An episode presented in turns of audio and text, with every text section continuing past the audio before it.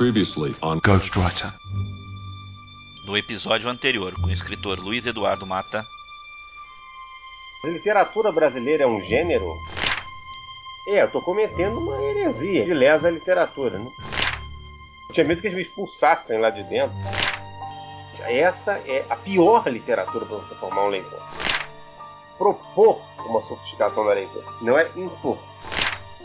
Que a leveza da literatura juvenil acabou repercutindo na minha literatura adulta.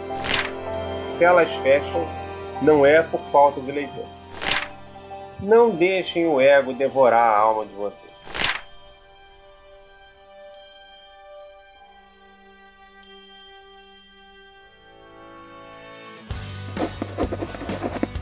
I'm a writer. Well, I'm a writer, actually. I am a writer. Ghostwriter.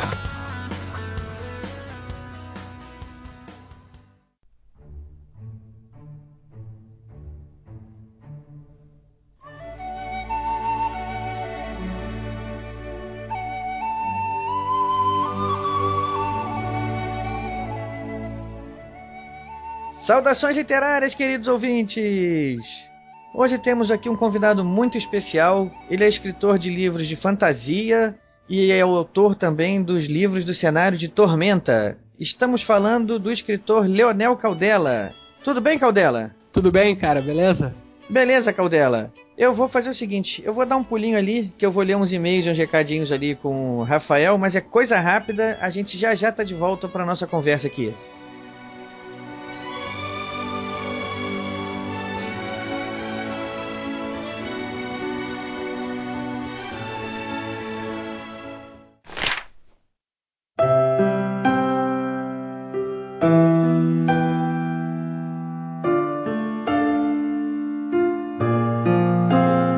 Salve, salve amantes da literatura! Eu sou Rafael Modena, o editor do podcast, e junto com o Ricardo nós leremos as mensagens e os e-mails. Ricardo, Ricardo, eu sei que você tem uma coisa muito legal para falar para os nossos ouvintes. É uma promoção, não é?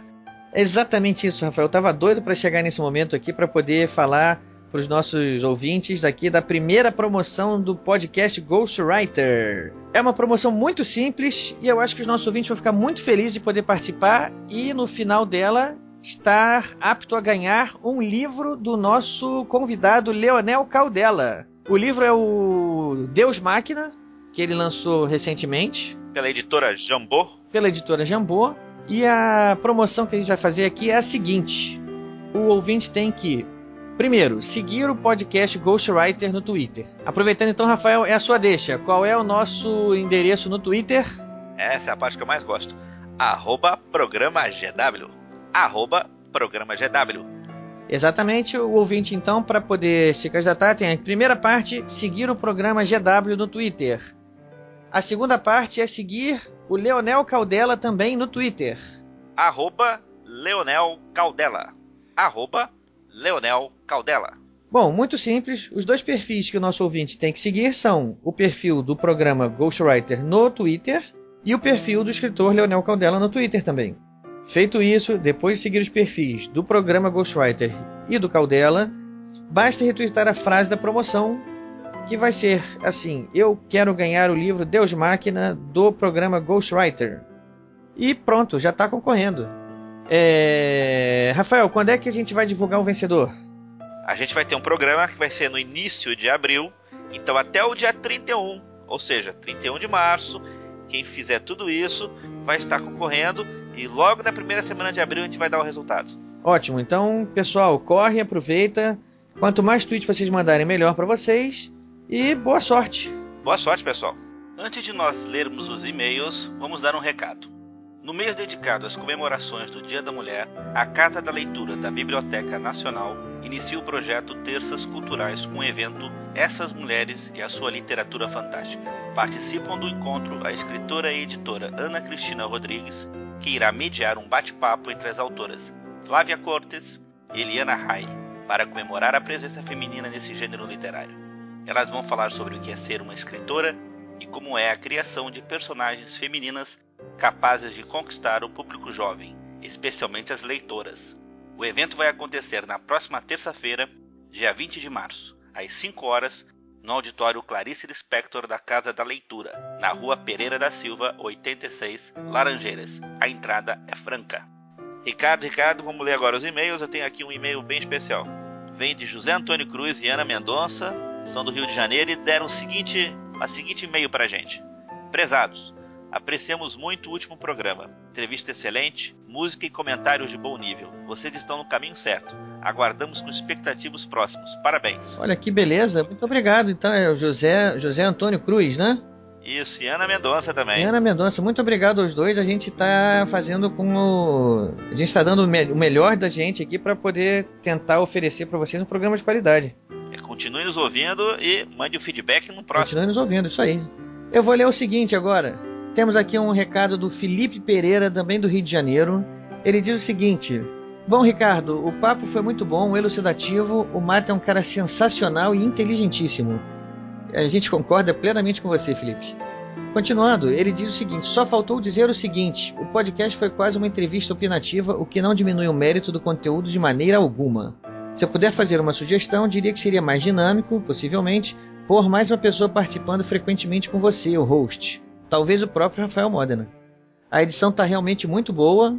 Rafael agradece. Acredito que o Ghostwriter ainda vai durar bastante tempo. Bom, Felipe, é, o que eu posso dizer para você é o seguinte: essas suas críticas foram ouvidas, foram consideradas e debatidas.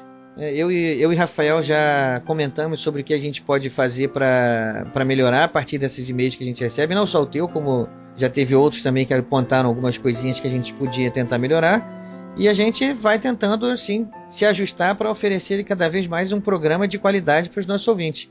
Tem uma outra aqui do senhor João Carlos Batista. Ele mandou o seguinte pra gente: Prezados Erdi e Modena, ouvi com prazer as duas edições com Luiz Eduardo Mata. O entrevistado realmente deu excelentes dicas para que os ouvintes conheçam um pouco das entranhas do business literário. Também foi muito interessante saber como ele se tornou um escritor e quais etapas um aspirante a esse tão fascinante ofício precisa passar. Parabéns pelo programa, achei-o bem editado e bem sonorizado, com uma trilha sonora de muito bom gosto. Aliás, convenhamos, boa música e literatura formam uma dupla imbatível. Um abraço e muito sucesso. Novamente, João Carlos Jesse Batista.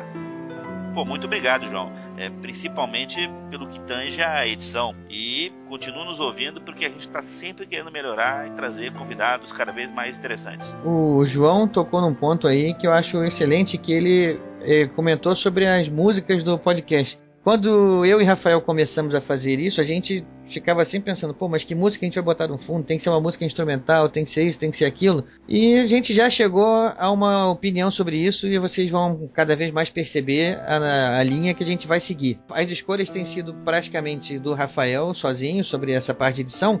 E eu só tenho a agradecer ao Rafael porque eu também tenho a mesma opinião do João. Tá bem editado, tá bem sonorizado, a trilha sonora foi de bom gosto e não podia concordar mais com você, João. Boa música e literatura andam de mãos dadas. É porque vocês não viram ainda as opções em que eu errei. Aquelas que as músicas não ficaram boas. É um trabalho bem grande para escolher uma musiquinha, uma trilha sonora e colocar no fundo ou até um pouquinho mais alto. Então é um trabalho fácil e cada vez mais, pela própria experiência de fazer, estou melhorando. Quem sabe amanhã já saia coisas melhores. Mas já fico feliz que o pessoal já esteja apoiando e gostando. É, isso. E é bom até o pessoal comentar sobre isso, né, Rafael? A gente normalmente recebe comentários sobre, sobre o conteúdo, sobre o papo, sobre a edição. É legal quando o pessoal comenta também, né? E quem tá gostando tá falando, né? Eu espero que quem também tenha outra alguma outra forma de, de, de ouvir essa edição e que tenha alguma dica que talvez possa fazer a gente melhorar também, sinta-se à vontade.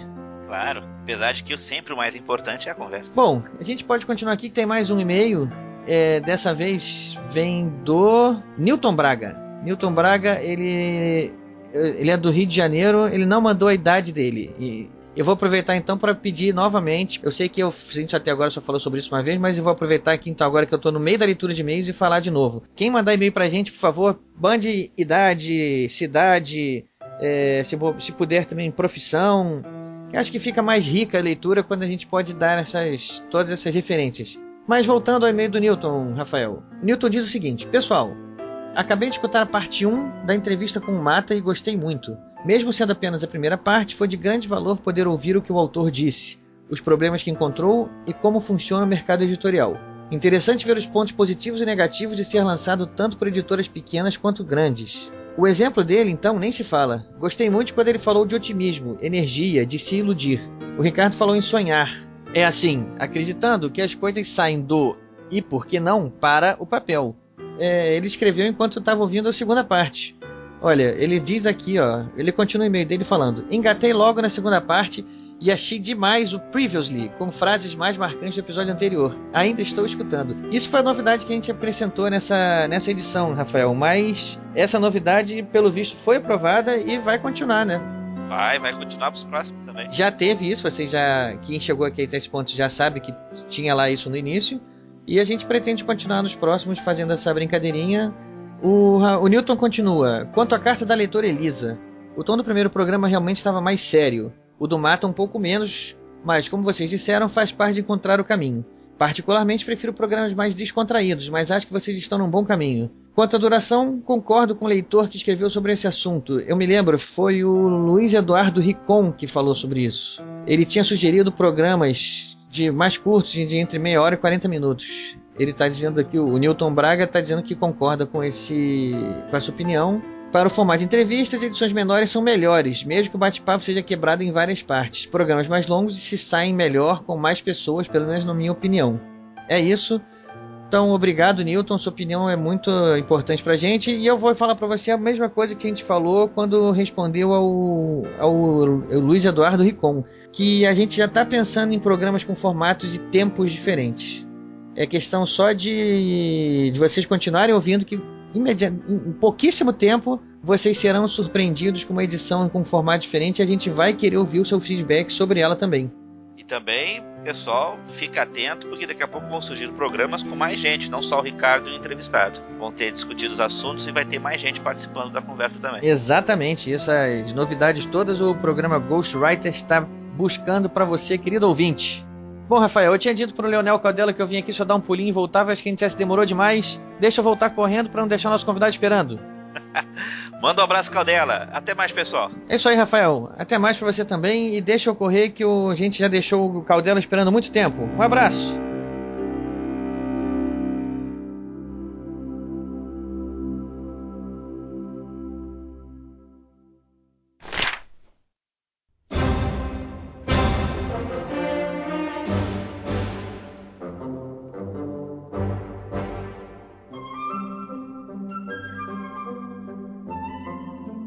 Bom, então voltando aqui com o Caldela, eu já vou logo falando pro Caldela o seguinte: eu fiz uma coisa diferente que eu costumo fazer, que foi avisar para algumas pessoas quem seria o convidado. Normalmente a gente não faz isso, a gente deixa como suspense para todo mundo. Mas como eu tenho um grupo no Facebook de pessoas que estão entrando no mundo da literatura também, eu achei interessante avisar para eles que o convidado seria o Leonel Caldela e perguntei quem tinha alguma coisa para perguntar para ele. E já surgiram algumas perguntas, então acho até interessante de começar por elas, antes da gente começar a falar sobre a carreira dele mesmo. Aliás, até essas perguntas já, já vamos deixar já no ponto para ele falar sobre tudo isso.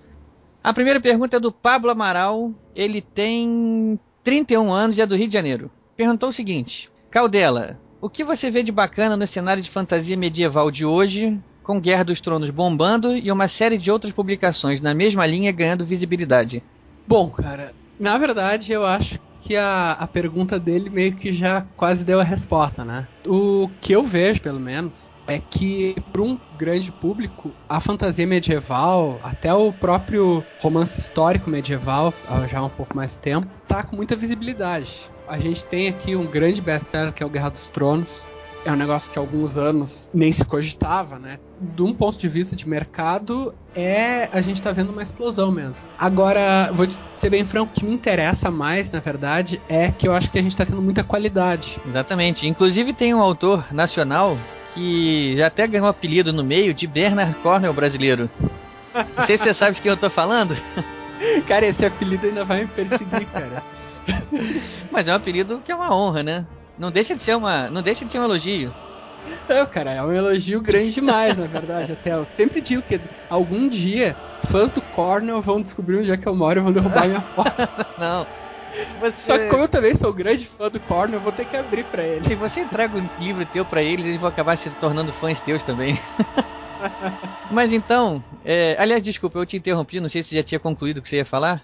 Não, cara, então, o que, que eu tô vendo é que a gente tá, pelo menos a minha percepção, que a gente tá vendo uma preocupação muito grande dos escritores de alguns anos para cá com a qualidade mesmo da obra. Óbvio que nenhum, ninguém faz uma coisa mal feita de propósito, mas... Mas eu acho que o mercado literário tem tido opções boas para publicar, não é isso? É, e tá muito exigente, as pessoas estão muito exigentes, o que é bom, porque a gente tinha, quando eu comecei a ler fantasia medieval, tinha coisas muito legais que eu gosto até hoje, mas tem, tinha muita coisa que a gente pegava, olha, é medieval, tá valendo. Não tinha, digamos assim, um controle de qualidade muito grande. E eu acho que essa época acabou. A gente tem o Guerra dos Tronos, para mim, é um dos maiores exemplos. Pode pegar aquela história, aqueles personagens e botar ao lado de qualquer romance contemporâneo, qualquer grande escritor, que tu vai ter. Uns, tu vai ver uns temas literários muito fortes, tu vai ver uma carga humana, uma carga emocional muito forte, que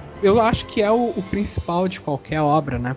E o, o fato de ser uma fantasia medieval só acrescenta nisso. Não tira e não serve como uma desculpa para fazer uma coisa mais infantil ou uma coisa mais simples. Eu acho que a gente está vivendo, assim, realmente um momento, eu não sei dizer se é uma renascença, porque eu não sei se chegou a ter uma idade das trevas antes, mas digamos assim, tá vivendo uma explosão Tá, tá, a gente está vendo pessoas extremamente qualificadas e que sabe, saberiam escrever em qualquer métier, elas estão investindo na fantasia. E na fantasia medieval, especificamente, foi a pergunta, né?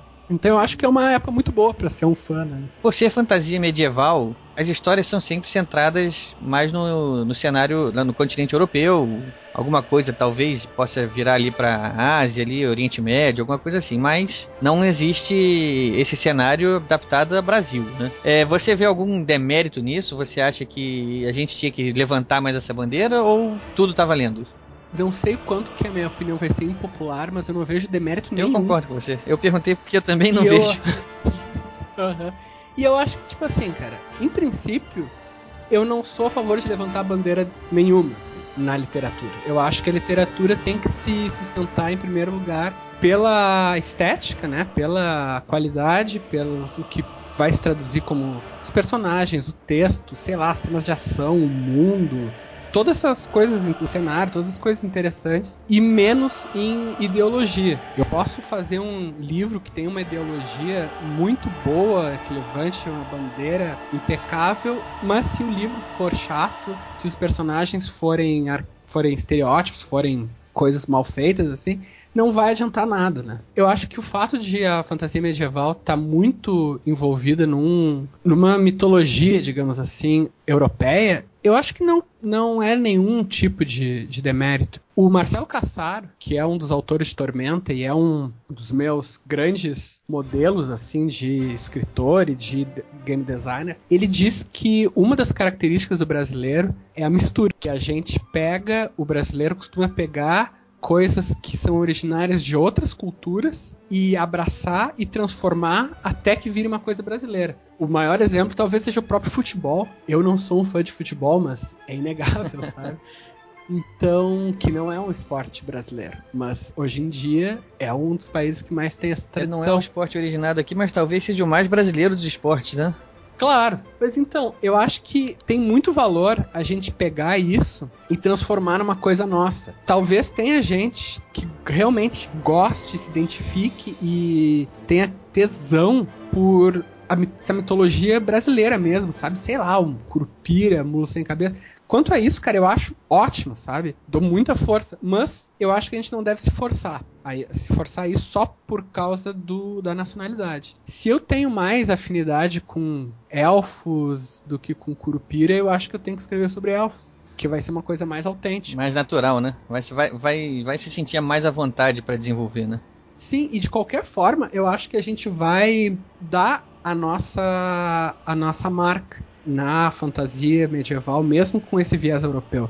Não é a mesma coisa se tu lê um autor europeu, um autor americano e um autor brasileiro, tu vai ver que não é a mesma coisa. Cada, cada visão de mundo, cada experiência pessoal, até pelo país, colore o texto. Então no Brasil, tu, muitas vezes tu vai ver, sei lá, alguma, algum conflito social na fantasia medieval, tu vai ver até a própria malandragem, assim, enfim, tu vai, tu vai ver um, um negócio muito que acaba sendo temas brasileiros num outro métier. Eu, eu, entendi, eu entendi o que você está falando e, e eu gostei, eu nunca tinha pensado nisso que você falou agora, dessa como você falou, né? O autor brasileiro vai colorir com as cores do, da sua cultura, né? Sim. Gostei dessa visão. Vamos comparar, por exemplo, o Tolkien com Robert Jordan, né? Do Roda do Tempo. O Tolkien, os, os personagens dele, com exceção dos hobbits, são grandes homens, né? E no Jordan tu vê o quê? Um garoto de uma aldeia que sobe na vida. Percebe que isso são duas, uh, são duas uh, características culturais. O americano escreve sobre alguém que sobe na vida. E o europeu escreve sobre alguém que tá numa classe social mais distante. É, acho assim. que faz sentido o que você tá falando. Não, é, não sei, me ocorreu é agora. Uma, é uma boa análise. Ó. Lançou agora, quem é que vai poder contestar também, né?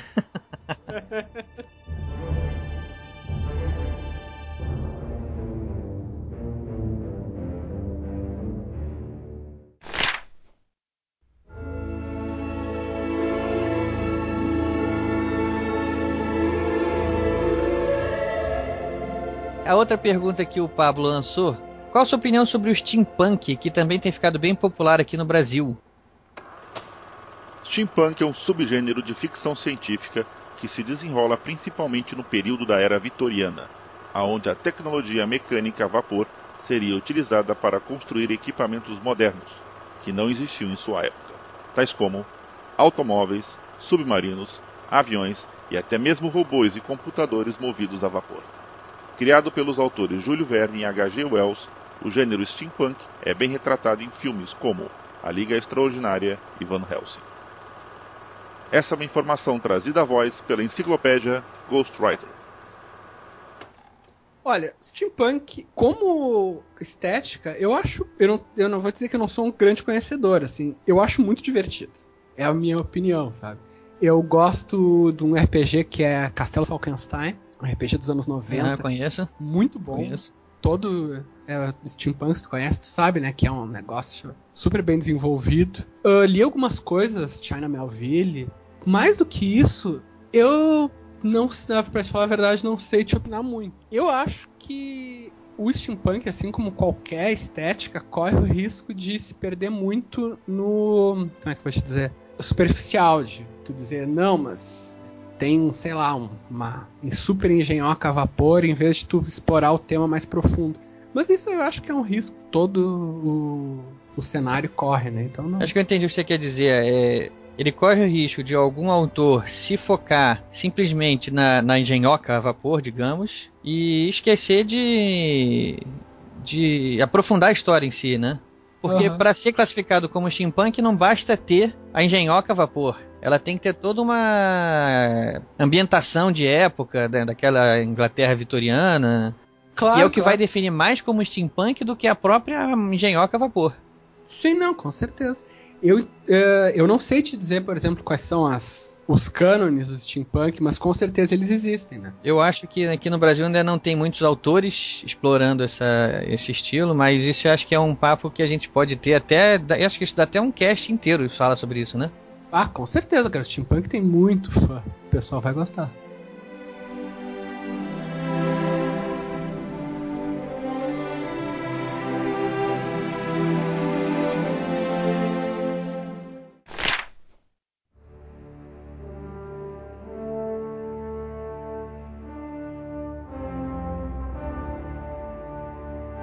Próxima pergunta vem do Andrei Fernandes. O Andrei diz o seguinte. Aliás, então já vou aproveitar essa pergunta do Andrei para a gente já engrenar na nossa, no nosso tema mesmo que a gente tinha combinado. Quer saber como foi que você começou? O Andrei ele acrescenta na pergunta o seguinte: quando e como foi chamado para escrever o inimigo do mundo? Então eu vou deixar a bola com você agora para você poder falar à vontade, dizendo, contando uhum. pra gente o seguinte. Então, aproveitando a pergunta do Andrei, o que que te fez migrar para esse mundo, ou migrar, não, ou, ou mergulhar nesse mundo, por que, que você quis começar, o que, quando foi que você percebeu, assim, pô, sou um escritor? É, é agora a pergunta é extensa, tá, a bola tá contigo, você vai falando, a gente vai interrompendo quando achar que tem uma coisa para falar e vambora, agora o papo tá aberto. Na verdade, eu sempre quis ser escritor, desde criança. Passei por fases assim que queria ser desenhista e tal, mas enfim, meu, eu não sei te dizer então um quando que foi, veio essa essa certeza assim, porque a minha impressão é que sempre ela sempre existiu. Eu tinha um problema que eu, eu acho que é um, bem, um problema bem comum, que eu tinha esse vago desejo de ser escritor e não sabia como. Então, era não era, digamos, um objetivo real, né? O que eu acabei fazendo, que daí a gente já a gente já entra no, no resto da pergunta. Eu era um, eu trabalhava como tradutor na editora Jambô, que é uma editora de RPG, né? É uma das maiores editoras de RPG do Brasil hoje em dia. Eu entrei no bem no começo, né? Já no primeiro livro deles, eu eu traduzi. E ao mesmo tempo eu estava fazendo uma oficina, eu fiz uma oficina de criação literária aqui em Porto Alegre, na PUC, com o professor Assis Brasil, que é um grande escritor, né? Um cara com dezenas de livros publicados, adaptados para o cinema e tal. Que é, essa é uma oficina famosa aqui em, Porto Alegre. Muitos escritores gaúchos saem dela. Na minha turma saíram quatro escritores de uma turma de 11. Então, tipo, é uma bela, bela média, assim, né?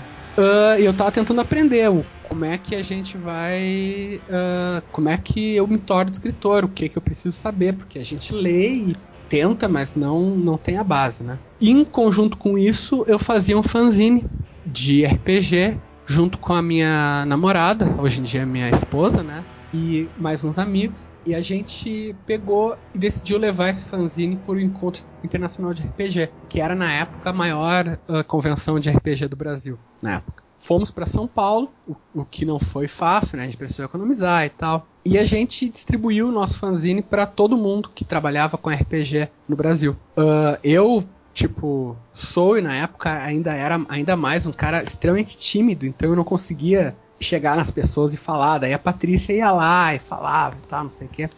E a gente deu, ou acabou dando um fanzine para o JM Trevisan, que é um dos criadores do cenário de Tormenta, né, que é um cenário de RPG do Brasil, maior cenário de RPG brasileiro e na época era editor da revista Dragão Brasil. A gente entregou o fanzine e um conto que nós dois tínhamos escrito, eu com a Patrícia. Fomos nesse, nessa, voltamos para Porto Alegre e passou um ano. Durante esse ano eu estava trabalhando no, como tradutor, eu estava fazendo essa oficina que eu falei. E depois desse ano, o televisão me mandou um e-mail dizendo: Pô, li o teu conto, gostei. Tipo, demorou um ano, assim, cara, né? Lê rápido ele, né? Uhum. Leitura dinâmica. E tem mais. É. E ele conta a história que o. Ele só leu o meu conto porque o MP3 dele tava sem bateria um dia e ele tinha que pegar um metrô. Ele, puta, não tem nada para ler, não tem nada para ouvir. Ah, vou pegar esse negócio aqui mesmo. Isso é um grande estímulo, né, para quem tá querendo escrever, né? Saber o que é feito dos seus originais que você entrega com tanta esperança, né? Mas então, cara, fiz isso aí até uma. Eu, eu concordo. Mas isso aí até uma, é uma lição, assim, que é importante. Porque o. o no caso, o Trevisan era um editor na época. Mas ele. Atualmente, ele é um escritor. Né? Ele é um. Tava escrevendo quadrinhos e traduzindo, coisa e tal. E na verdade, na verdade, ninguém tem a obrigação de olhar os nossos originais olhar os originais é uma opção. Algumas pessoas dizem que até o negócio pode ser um negócio perigoso, porque se eu entreguei e tu leu, daqui a pouco tu tem uma ideia que eu acho parecida com o meu original, e daí eu digo, porra, mas o cara pegou e copiou, não sei o quê. Enfim. Na verdade, isso não é Uh, por mais que a piada seja legal, é, é só dizer assim, né? A gente não pode, na verdade, exigir. Claro que não, né? Isso é uma. O... Os não são esperados, né? Claro, e os não são esperados e os não ler são esperados. E isso tanto uh, candidatos a escritores como escritores ou vários tipos de profissionais vão ver ao longo da vida toda. Eu tive uma resenha de um dos meus livros, eu não vou dizer onde foi, porque não cabe, mas enfim, dava para ver que o cara não tinha lido o livro. Dava para ver que ele leu, tipo assim, digamos, os dois primeiros capítulos e fez a resenha ali. Ele chegou a conclusões, e daí é legal que ele falou do final do livro, sendo que era completamente diferente do, da conclusão que ele tinha chegado. É. Então, isso aí a gente se depara, cara. Tanto como profissional quanto como, sabe, ainda tentando ter os seus originais lidos. Pessoal que não vai ter tempo, que não simplesmente vai ler uma página e vai dizer, pá, não é o meu, não é o meu estilo, não vai gostar, enfim. Mas tá, continuando. Daí o Trevisan me convidou para fazer, baseado nesse conto, me convidou para escrever um conto baseado em Tormenta. É, qual era o estágio de Tormenta nesse ponto? Como é que estava o cenário? Como é que estava o, o, o, RPG? Já estava lançado o RPG? Já tinha alguma coisa do cenário pronta? Tinha, tinha. O Tormenta foi lançado em 99. 99. Isso. E isso tudo foi em 2002. 2002. 2002, Então, 2003, nesse momento, já existia alguma mitologia do, do cenário, alguma história Já, do cenário. muita- Muita coisa. Já, muita coisa, muita coisa. Existia os, as coisas que o- os fãs de Tormenta conhecem mais, como a própria Tormenta, Aliança Negra, Vectorius Talude, né, os Arquimagos, tudo isso, o Mestre Arsenal, tudo isso existia. Ah, então, o que o Trevisan fez foi ele nos convidou, eu e a Patrícia, para fazer um conto. Aham.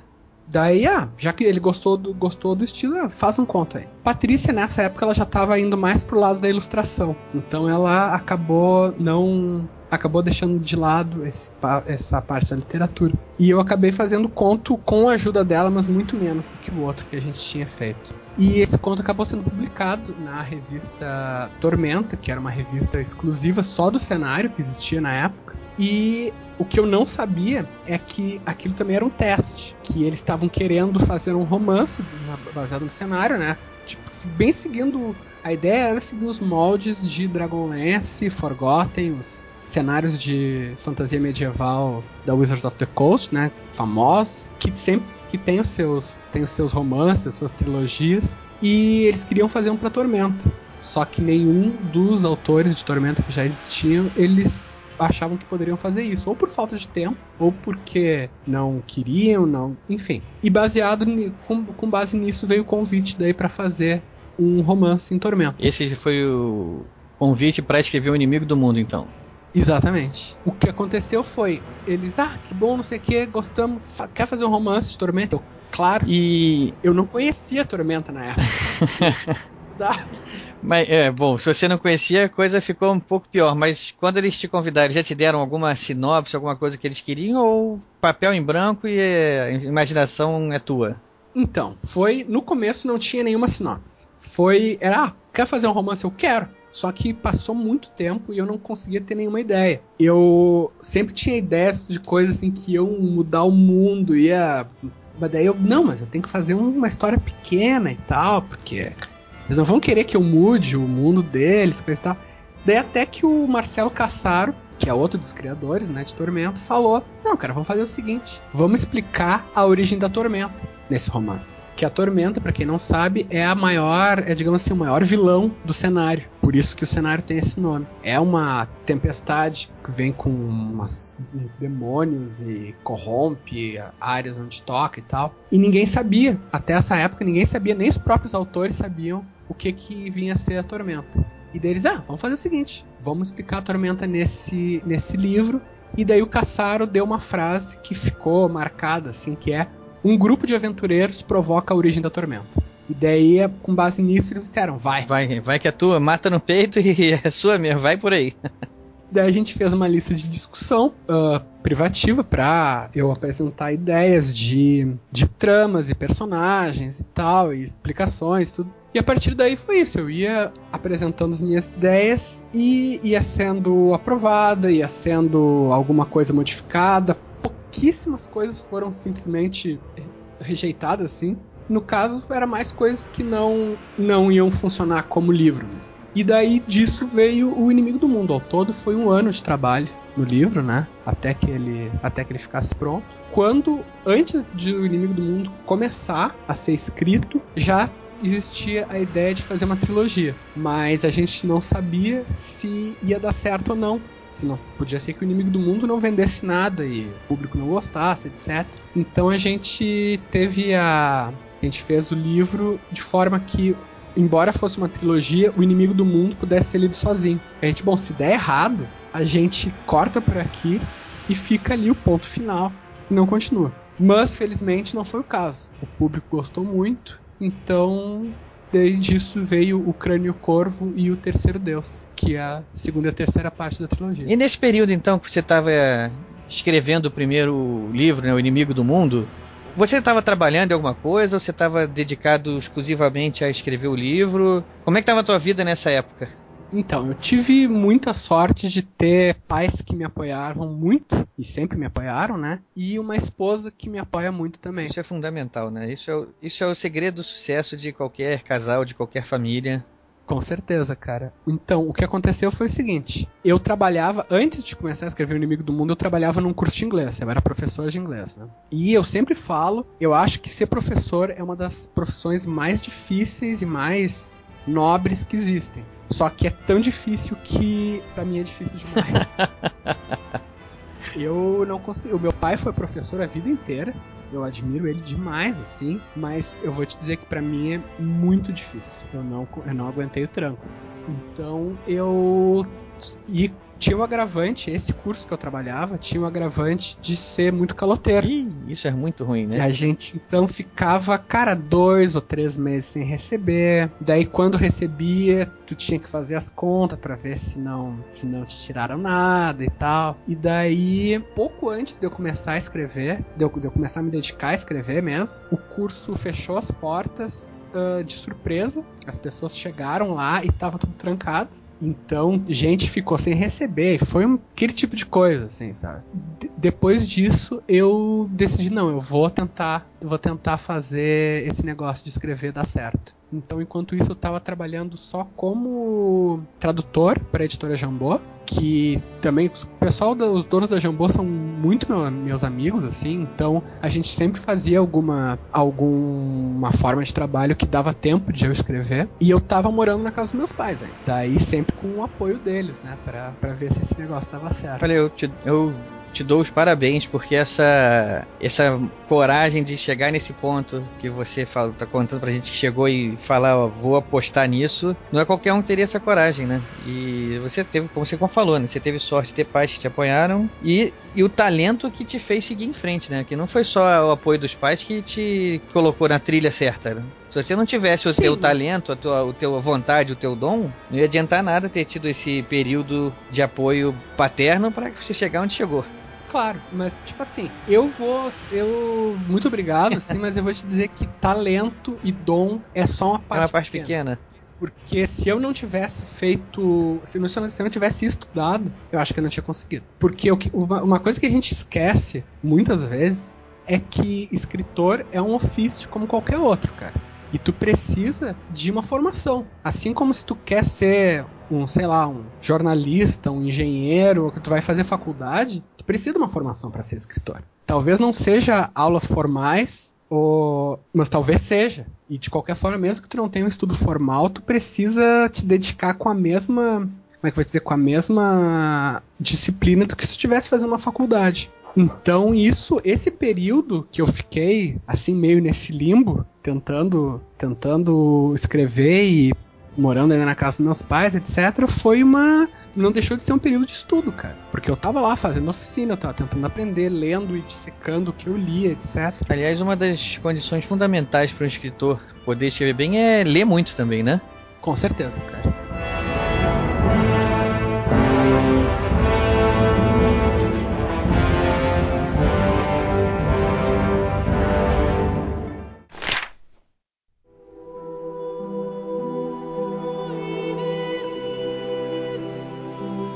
Quais foram os autores que mais te inspiraram? Você nessa época começou a escrever, é, você vai escrever uma aventura para explicar o início do cenário e foi um grupo de aventureiros. Então, assim, você te deram, te deram uma linha. Sim. O resto foi a tua imaginação e a tua narrativa ali, né? Na hora de sentar em frente ao papel em branco lá, era a tua narrativa que começou. E essa tua narrativa foi influenciada? Você tinha alguma inspiração nesse momento? Não, foi, eu fui eu sou muito influenciado sempre assim. O, para mim, assim, eu tenho alguns escritores que são um panteão, assim, que eu sempre procuro ver como eles resolvem as coisas, como eles escrevem, como eles fazem o, as obras deles. O primeiro é o Rubem Fonseca, que é um dos meus escritores favoritos. Em termos de narrativa, eu acho que ele é quase insuperável. Eu acho. Na narrativa, gosto... parágrafos curtos, secos, né?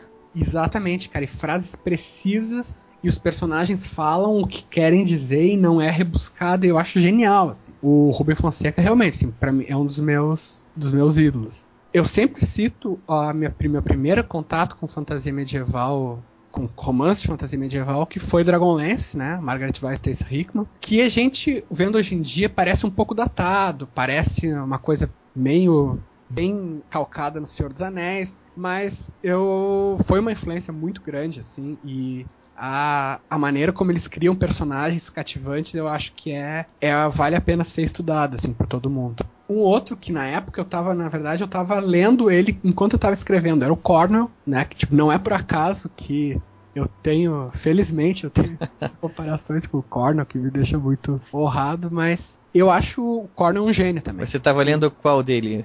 Eu tava lendo as Crônicas de Arthur. Ah, e para mim é, é obra-prima dele, eu acho, Crônicas de Arthur. Olha, cara, até agora é mesmo. Eu tinha, eu comecei lendo pela trilogia Em Busca do Graal, né? O, ar, uhum. o Arqueiro, o Herege e o Andarilho, né? Sim, sim. Não, não, é, provavelmente não é nessa ordem, mas foi como eu lembrei. E eu fiquei, gostei muito, assim, nossa, fiquei empolgado, vou ler mais coisa dele. E fui direto para as Crônicas de Arthur depois. Quando eu li as Crônicas de Arthur, assim, o, eu, eu, te confesso que eu cheguei até a achar o, a trilogia do Grau fraca depois de ter lido as Crônicas de Grau. Pois é, cara. O, mas... contrário, as Crônicas de Arthur, né? Na verdade, eu concordo contigo, porque eu gosto da, da, da, da trilogia do Graal, ou enfim, mas o é que perto das crônicas de Arthur é, é meio incomparável, assim, é. não tem como tu competir com Não, não é que eu passei a desgostar da, da, da, trilogia do Grau, não. Pelo contrário, ela valeu a pena. Eu gostei muito de ter lido, ela inclusive me fez buscar mais. Mas depois, depois que eu li o Crônicas de Arthur, eu fiquei assim, nossa, isso aqui é, é sensacional. Sim, pá, com certeza, cara. E o, eu tenho um, um negócio que, eu vou ser bem franco, até hoje eu fico tentando achar é como que ele consegue fazer tu gostar tanto do Derfel. o Derfel é extremamente carismático esse personagem. É um personagem muito carismático. E eu já tive várias teorias de por que. Ah, que é. vamos compartilhar elas aí com a gente, por favor. Eu não sei, cara. Uma coisa que eu já pensei é que o Derfel, ele. O mundo é tão bárbaro à volta dele que só o fato de ele ser um pouco mais próximo da gente, ou simplesmente a gente vê o, o impacto que o mundo tem nele, assim, tipo, porque é tudo narrado em primeira pessoa, isso aproxima da gente do personagem, cara. Mas eu não sei, isso é um chute, sabe? Porque ele é um, é um personagem assim que tu, tu te apaixona por ele, não tem como. Eu, bom, não sei tuas outras teorias, mas por enquanto eu tô tendendo a concordar com essa, né? é porque ele é o personagem que a gente conhece o interior, né? A gente fica sabendo as motivações dele, né? Fica muito próximo a, ao que ele ao que ele tá enxergando. A gente enxerga o mundo pelos olhos dele, então é muito fácil identificar com ele. Então, Sim. por enquanto, eu, eu concordo 100% com essa teoria. Me diz alguma outra teoria que você disse que tinha várias, vamos pelo menos mais uma. Ver, cara, deixa eu ver se eu me lembro de alguma mais que eu, mais que eu tenha, eu tenha pensado. Uh, não sei, cara. Eu acho que assim, tem, eu, eu, você acabou de falar isso e eu pensei numa coisa que na época que eu estava lendo o livro eu imaginei. É. Ele chegava, em um certo ponto, me parecia um pouco ingênuo naquele mundo bárbaro, como você falou na medida em que ele tinha amores é, verdadeiros, assim, genuínos, puros. Sim. Quando ele se apaixona, ele quer aquela mulher é a mulher da vida dele. E os guerreiros todos iam para as guerras e estupravam mulheres e faziam e aconteciam, mas ele era um cara diferente. Ele era um cara que ele estava sempre com quando ele tinha a mulher dele em casa, ele estava sempre apaixonado e nem olhava, nem não participava desse tipo de coisa. Então talvez assim, esse lado um pouco que pare, chega a parecer ingênuo no meio daquele mundo, né? Talvez tenha sido isso também que tenha feito é. embalar ele, né? Uhum. É, talvez seja isso, cara. Eu acho que tem razão. Uma mistura das duas, talvez, né? isso é que é o legal da literatura, né? A gente ficar discutindo aqui sobre. sobre Sim. um personagem, né? Uhum. O que eu. Uma coisa que eu gosto muito é que a literatura não acaba no final do livro, né? Porque tu continua. Tem. Tu tem as tuas teorias, tu tem a história que tu vai notando outras nuances e tal. Eu acho isso genial, assim, cara. Quando eu vejo que, sei lá, uma pessoa diz que ou que tem uma teoria sobre o livro meu, ou até que releu e que viu outra coisa, cara, é uma das coisas que me deixa mais, mais satisfeito mesmo, assim. Eu acho que é uma das principais experiências, né, da, da gente. Isso, é, é, você for que a literatura não acaba, né? É, eu tenho, sempre que eu termino um livro, dá uma certa depressão, assim. Com certeza. Meus, meus amigos foram embora, né? Eu, uhum. eu não tenho mais a jornada deles para acompanhar. Cara, eu li um. Um dos melhores livros que eu já li da minha na minha vida, o Anatem, do Neil Stephenson, cara, eu li ano passado. Quando acabou esse livro, cara, eu, eu comecei a sentir falta dele. Eu deixava o livro assim, tipo, mesmo já tendo acabado, deixava o livro na cabeceira, assim, sabe? Porque daí eu lia uma passagem, lia outra, eu já tava lendo outras coisas, mas eu lia um trecho, assim, só pra lembrar um pouco, assim, de coisa. Manter o contato, né? Ah. Bom, então a gente estava falando aqui sobre essa sua in- in- início, né, no, no, no cenário de Tormenta. Então esse, você contou pra gente como chegou a, a desenvolver e entregar o Inimigo do Mundo. E Sim. que já era uma prevista trilogia. E os, os livros em seguida, como é que saíram? Também foram, foram rápidos, vieram fácil? Não, cara. Esses. A, a trilogia não veio fácil, assim. Na verdade, ah, até hoje, pra mim, um livro nunca veio fácil. Tem sido cada vez mais rápido, mas é sempre um sofrimento, assim. O, mas a trilogia foi foi pesada, assim. Foi, foi uma, uma coisa bastante difícil. Não por nada dos, dos próprios livros ou do cenário, mas é porque eu era muito, muito inexperiente. Foi o, o Inimigo do Mundo foi meu primeiro livro. Então tinha coisas que eu fazia que até eu me divertia muito, não era tão difícil, mas demorava demais, assim. Tipo, eu demorava muito tempo pra escrever cada capítulo e, eh, sabe, me perdia e coisas e tal. Os outros era, era mais assim, eu aprendendo o. Aprendendo como fazer aquilo. Eu não me perdia tanto, mas eu tinha que ter muita disciplina e tal, e muita. Muito. Muito método mesmo, assim. Eu tava aprendendo ainda o método que eu. que, que seria o meu método pra escrever, né? Aham. E uma coisa que foi mais, mais legal, mas também foi mais difícil, é que o, o Crânio Corvo e o Terceiro Deus, que são os outros livros da trilogia, eu, foram os livros muito mais livres, né? Enquanto o Inimigo do Mundo tinha essa diretriz, vamos explicar a origem da tormenta, o Crânio Corvo e o Terceiro Deus partiram totalmente de mim. E, claro, sempre com as, as ideias sendo aprovadas, sendo discutidas, mas não existia um, digamos assim, um objetivo determinado pelo, pelo cenário, assim. A história veio dos próprios personagens, do que eu queria contar e tal. Então foi mais foi mais responsabilidade, assim.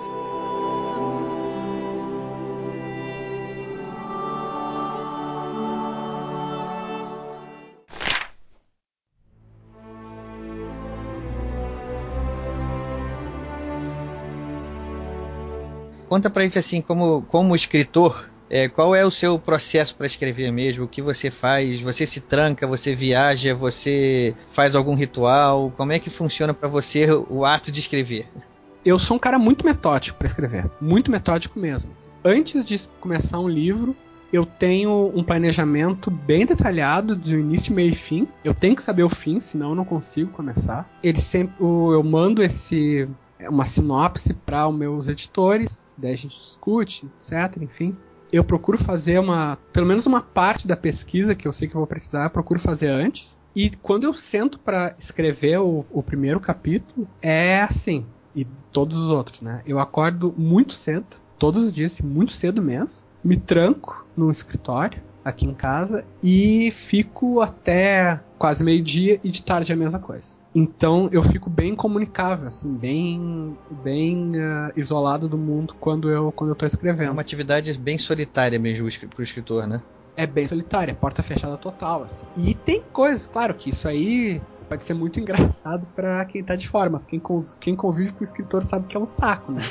Porque tu fica irritadiço, tu não quer falar com ninguém, tu fica com a cabeça lá nas nuvens e tal. Mas, pra mim, é meio que esse o processo, assim. Eu sou bem metódico, eu planejo tudo. O... Geralmente, pra começar um capítulo, eu tenho uma série de. Como é que eu te- De tópicos, de coisas que tem que acontecer no capítulo, que eu ponho num caderninho, assim. E quando eu vou escrevendo, eu vou checando aquilo, tipo, aconteceu, aconteceu, aconteceu, fica pro próximo, digamos, sabe? Aham. Então é bem, é tudo com base em muito planejamento. E daí eu vou vendo o como ao longo do livro eu vou vendo, tipo, ah, o que que tá faltando, por exemplo, ah, digamos que tem um casal que vai precisar ficar junto no final. Daí chegou na página 100 do livro e eles nem se viram ainda. Daí tu vê, peraí, tem um problema aqui, eu preciso fazer essa galera se encontrar, eu preciso aproximar os dois, etc, etc. Esse tipo de coisa. Então, ah, tá faltando uma cena de ação. Daí eu vou planejar na estrutura do livro pra encaixar isso, assim. Mas é tudo, para mim, é tudo com base nisso, assim, não tem muito espaço para improviso. O improviso fica mais na, na própria escrita, assim, na própria, no próprio texto, não tanto na história. Alguma vez você foi guiado por um personagem ou por um grupo de personagens? Você pre pretendia fazer alguma coisa, levar eles para algum determinado destino? No meio da escrita, as coisas mudaram de rumo e ele te convenceu de que podia ser diferente? Várias vezes. Isso é muito legal. É muito legal. Isso aí é uma das coisas, assim, eu acho que é um dos principais prazeres, assim, do escritor. Quando a obra começa a dialogar com ele, né? Sim, quando o processo criativo tá tão internalizado que tu nem nota mais quando ele aconteceu. Então tu tá indo para um, pra um determinado caminho quando tu vê que realmente aquele personagem, a personalidade dele já tá tão internalizada que tu vai uh, como se estivesse interpretando o que que aquela uma personalidade como aquela faria. É genial, assim. O livro que eu estou escrevendo agora, que infelizmente não vou poder falar nenhum detalhe, assim, porque ainda Vamos é ficar uma... todos curiosos, mas a gente entende. Mas enfim, teve, teve um momento assim que foi, foi um negócio forte. Que eu tava escrevendo uma, uma cena que era entre o vilão e um, o principal vilão do, do livro e um personagem terciário, assim. Mas um personagem bem, bem terciário mesmo. E eles eram uma tentar tudo planejado, eles começaram a falar e teve um diálogo, teve outro, e eu me dei conta, peraí, esses caras são irmãos. que legal. Porque começou, tu sabe quando tu vê a dinâmica de duas pessoas e eu. Mas esses caras são irmãos, tá na cara. E daí eu me dei conta que os nomes deles eram parecidos. E tinha sido. não tinha sido de propósito. É genial isso, né? Daí eu, cara, foi tipo assim, foi aquele dia assim que tu sai realizado, assim, do escritório. Sabe? Um sorriso no rosto, a esposa Aham. não entende nada. Ela tá trancada do outro lado lá desenhando e não quer nem saber de... É mais ou menos por aí.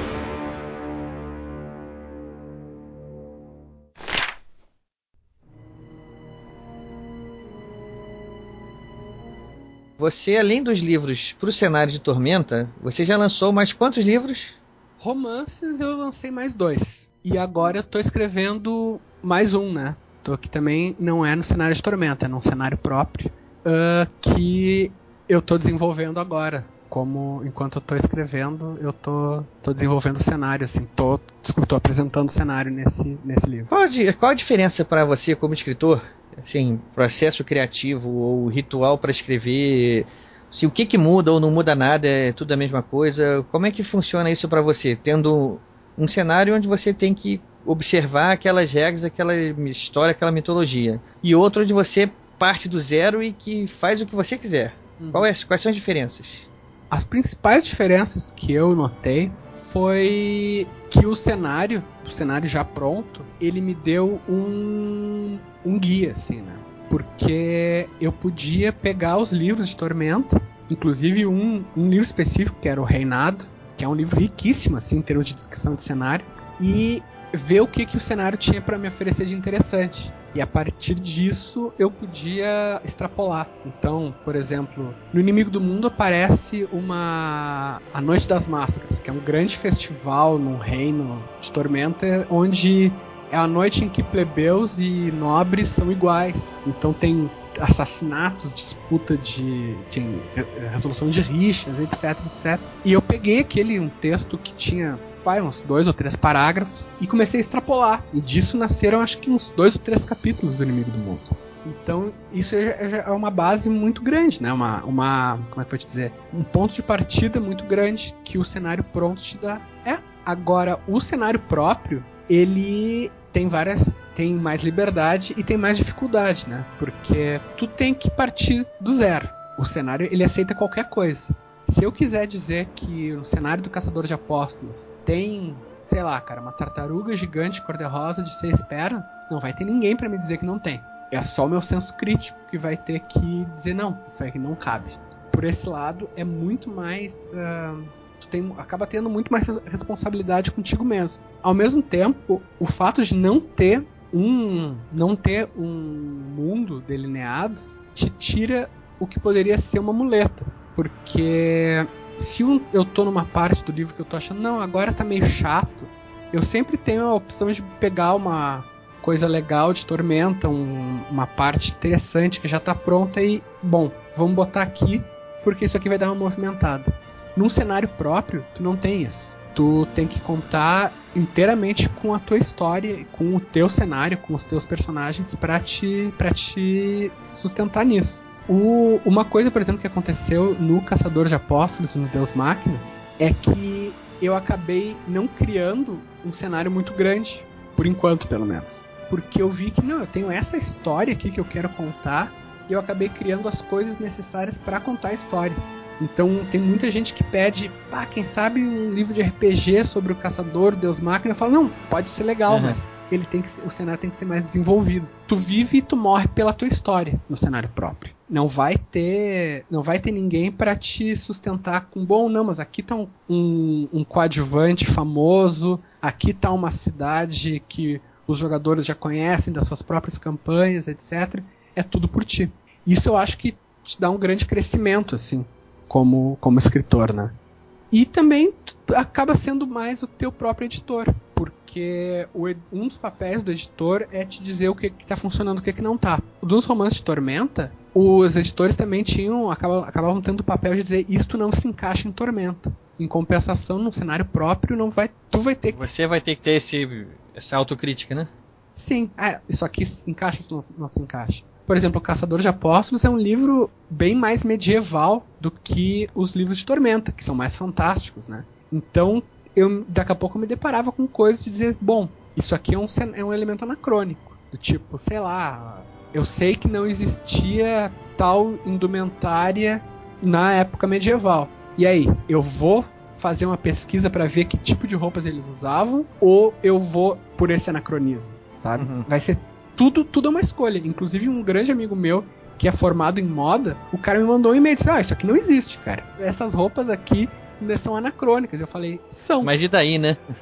é, eu acabei. O pior é que não era. Não, não era como nesse tom de crítica, né? Mas era, eu falei, cara, eu optei por não, por não fazer a pesquisa.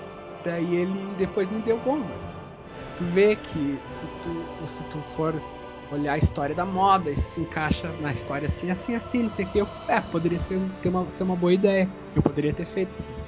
Enfim, isso foi uma escolha pequena, mas o livro é todo feito, né? Dessa, desse tipo de escolhas. Isso que você está falando me lembra a citação do, do autor da Guerra dos Tronos. Se eu não me engano, acho que no livro no início do livro 2 ou no livro 3, que ele diz alguma coisa assim, tipo: O diabo mora nos detalhes. Exatamente. E ele diz que ele teve sorte de ter pessoas que leram o livro para ele e apontaram várias dessas coisinhas que no caso dele não poderiam ter passado lá e que foram apontadas para ele, né? Que ele acabou podendo consertar graças às observações das pessoas à volta, né? Sim. E muitas coisas, assim, por exemplo, no final do Caçador tem uma luta que é uma luta absolutamente cinematográfica, não é uma luta realista. Tipo, o pessoal sangra, fede, coisa e tal, mas não é mas não é realista. O, o herói toma uma martelada na cara e sobrevive. Isso é uma coisa. É, não são só detalhes, é uma opção de estética que tu tem que ter. Tu vai dizer, ah, o meu livro vai ser hollywoodiano, assim, sabe? Uhum. Tipo, tu toma uma martelada na cara e tu pode sobreviver, ou vai ser realista? Tudo isso são coisas, assim, mais, digamos assim, do universo mesmo, que tu vai decidir conscientemente ou inconscientemente, se bem que eu sempre recomendo fazer as coisas conscientemente tu vai ter que decidir. Mas mesmo a decisão sendo sua mesmo, a pesquisa ainda é intensa, né? A pesquisa é, é importante, cara, é muito importante. Uh, eu gostaria de fazer mais pesquisa do que eu faço, mas mesmo assim, cara, tudo que eu posso, eu, eu vou atrás de fontes, nem que seja ver um documentário ou ler alguma coisa na internet. Sempre que possível, ler livros a respeito, falar com pessoas que saibam, né, do, do que eu tô, do que eu tô falando. Deus Máquina foi um exemplo assim que eu comecei a me interessar por cultos. Sabe esses cultos do tipo fim do mundo e tal, que e tipo que tem muito suicídio coletivo, essas coisas assim. Eu comecei a me interessar por isso, cara, e eu li bastante e vi documentários e vi entrevistas com líderes desses cultos assim. Então, o e até tipo assim, aqueles manuais de doutrinação, assim, eu li então, por exemplo, a parte que tem referente a isso no Deus Máquina é toda pesquisada. Tudo que está lá existe. Agora, tem outras coisas que já são mais pela invenção mesmo. Sei lá, a maneira como as pessoas lutam, coisa e tal, é muito mais cinematográfica, né? Tu vai ter que fazer todas essas opções.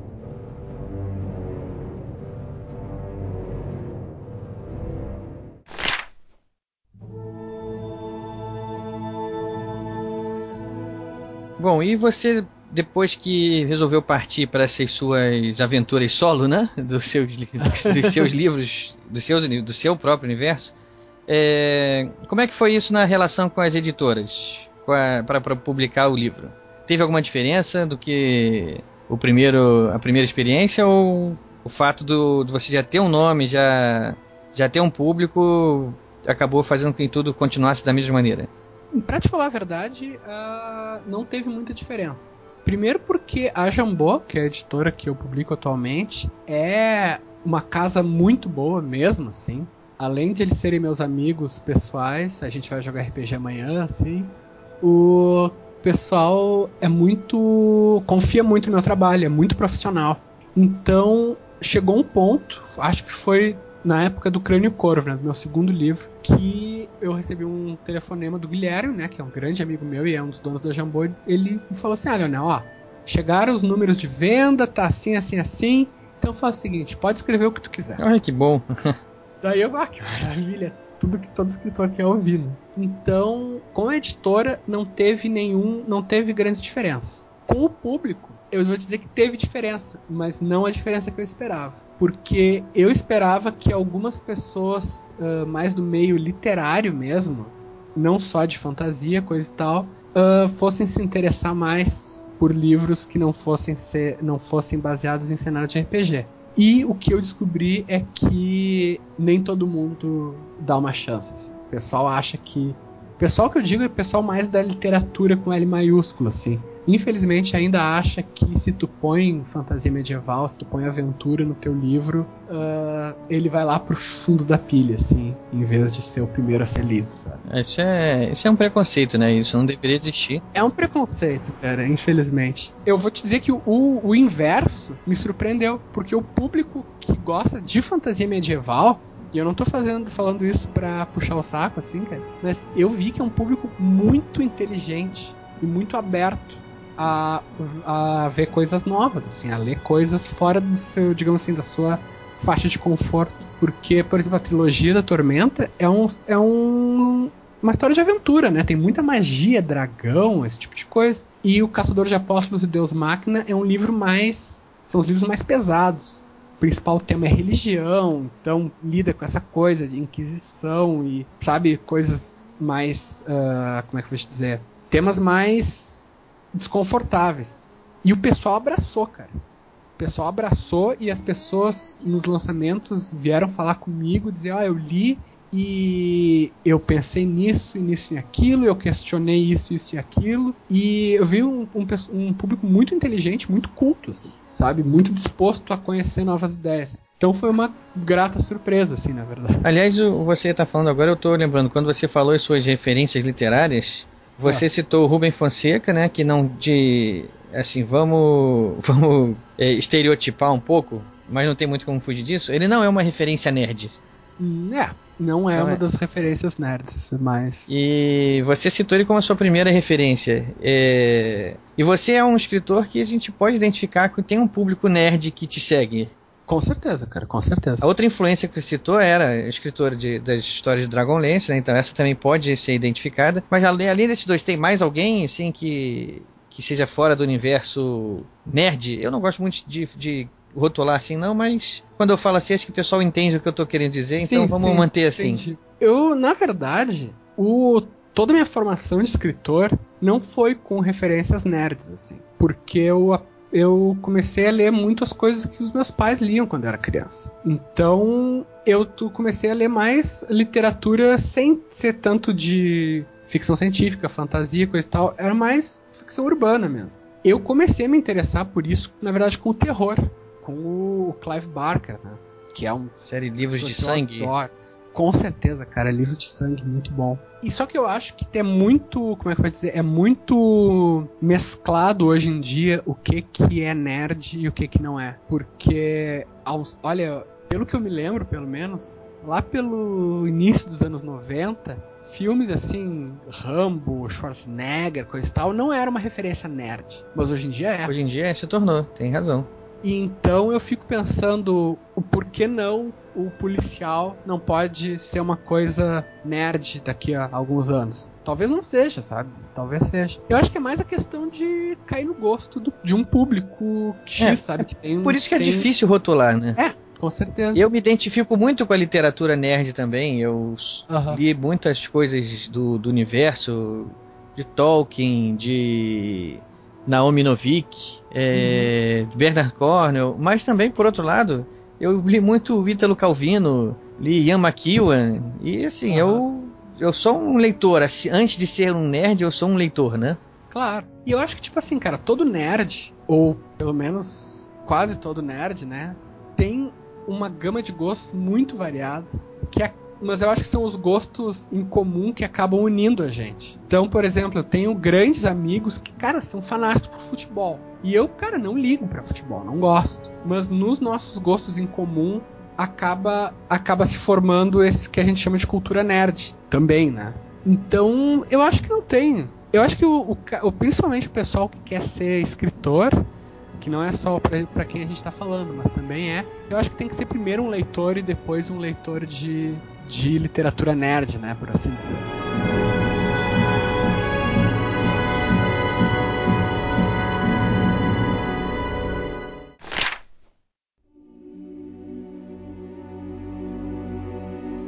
Eu recebi mais uma, uma última pergunta, que é o Carlos Brito. Ele é aqui do Rio de Janeiro, tem 33 anos e é jornalista. E ele pediu para perguntar uma coisa e eu achei legal deixar essa pergunta dele pro final, pra gente fechar. Manda. O que você pensa sobre a utilização de blogs para a divulgação do trabalho? Há autores que foram para o papel depois de escreverem blogs na internet. Então ele quer saber a sua opinião sobre isso. Se é uma forma válida de, de divulgar o trabalho. Eu acho que. Eu vou falar um negócio que é bem genérico, assim, mas eu acho que toda forma de divulgação é válida. Não porque por essa coisa politicamente correta de dizer, ah, todo mundo tem razão, mas porque eu acho que cada pessoa precisa achar o seu caminho para uma carreira, para um sucesso. E nunca vai ser igual. Para mim, foi o caminho para ser escritor, passou por eu. Uh, trabalhar para um cenário de RPG. Só que se outras pessoas quiserem seguir exatamente o mesmo caminho que eu, vai ser mais difícil, porque o mercado tem um número limitado de não que seja, não que não tenha nenhum espaço, mas tem um número limitado de vagas para escritores de RPG. Agora, para outras pessoas vai, vai passar pela internet. Então, pode ser que tenha alguém que saiba usar essa ferramenta dos blogs para se tornar um escritor bem-sucedido, para fazer sua própria divulgação, coisa e tal. Isso já é uma coisa que eu não saberia fazer. Eu não sei trabalhar com internet nesse nível, sabe? Tipo, do como fazer para o meu blog ser ser conhecido, para atingir um grande público, para criar uma comunidade. Eu entendo o que você está querendo dizer, porque para a pessoa conseguir uma divulgação válida, né, que vale a pena, que impulsione uma carreira na internet, não basta divulgar para sua rede de amigos, né? Você tem que ter um trabalho Claro. mais profissional por trás disso, né? Sim. É um trabalho e difícil acho- também, não é uma coisa fácil. Claro, e cada pessoa vai ter o seu, vai ter um caminho. Não adianta, não adianta querer seguir os mesmos passos do outro que foi, sabe, que já fez sucesso, porque não, sabe? Provavelmente não vai, não vai se repetir da mesma forma. Então eu acho que pra quem sabe lidar com blog, pra quem entende de internet, entende de, de todas essas coisas que eu falei, criação de comunidade e divulgação e tal, eu acho que o blog pode ser uma ótima ferramenta. Assim como várias outras da internet. Tem um caso, agora eu não, não vou me lembrar, mas de uma guria nos Estados Unidos que fez uma coisa bem parecida com isso. Ela vendeu mais de um milhão de livros sem ter um livro impresso, né? Só através de e-books que ela ia divulgando pela Amazon, ia divulgando em, na página pessoal, uma coisa assim, cara. Olha, Então, tipo, é uma história de sucesso que é, é pela internet, sabe? E assim como a gente já viu dezenas de outras. é, essa, essa experiência dessa menina eu não conhecia, não. Quem quiser conhecer, você sabe o nome dela? Pois é, cara, eu vou ficar te devendo agora, porque foi um negócio que eu li e registrei, mas não foi. Não chegou a me lembrar. Mas não, não é difícil, assim, tu ver o. Bom, tu ficar sabendo. Se a gente descobrir, a gente bota aqui embaixo no post para todo mundo saber a história dela também. parece ser uma história interessante, mas que também, como o Caldela falou, não vai ser. O caminho dela não, não necessariamente vai ser o mesmo caminho de sucesso de outra pessoa, né? Claro, olha, eu vou te dar um exemplo assim, do pessoal que se formou comigo na oficina de literatura. Uh, eu me tornei escritor através do RPG.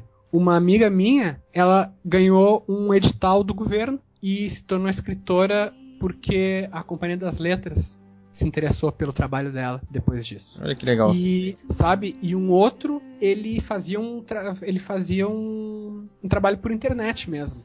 Ele tinha um. Antes de explodir os blogs, lá nos anos 90, ele tinha um fanzine eletrônico, sabe? Então ele se lançou assim. Cara, são trajetórias absolutamente diferentes, sabe? De três pessoas que não seguiram exatamente pelo mesmo caminho, mas que escreveram livros, sabe? Que são escritores. E que conseguiram, de uma forma ou de outra, chegar lá, né? Com certeza. É, é, acho que essa, cada um tem que buscar o seu caminho mesmo, né? O, o Caldela tá aí buscando dele, já conseguiu chegar num ponto que a, a ponto de ser comparado, de se chamar de Bernard Cornell brasileiro, né? então assim, que sirva de exemplo a todos nós. É, então, Caldela, tem pra gente fechar agora, você tem mais algum último recado para mandar para os nossos ouvintes aqui? O que você quiser falar agora, tá contigo, o microfone é teu. Ó, cara, só quero agradecer muito a todo mundo que ouviu, agradecer pelo espaço, pelas A gente que agradece. E sabe, ó, dizer que qualquer coisa, estamos aqui à disposição, só mandar um e-mail que a gente fala do que for preciso. E fica esperto aí que os próximos convites vão pintar de novo. Beleza, cara. então falou, pessoal, é só aí, um abraço para todo mundo e até a próxima. Abraço.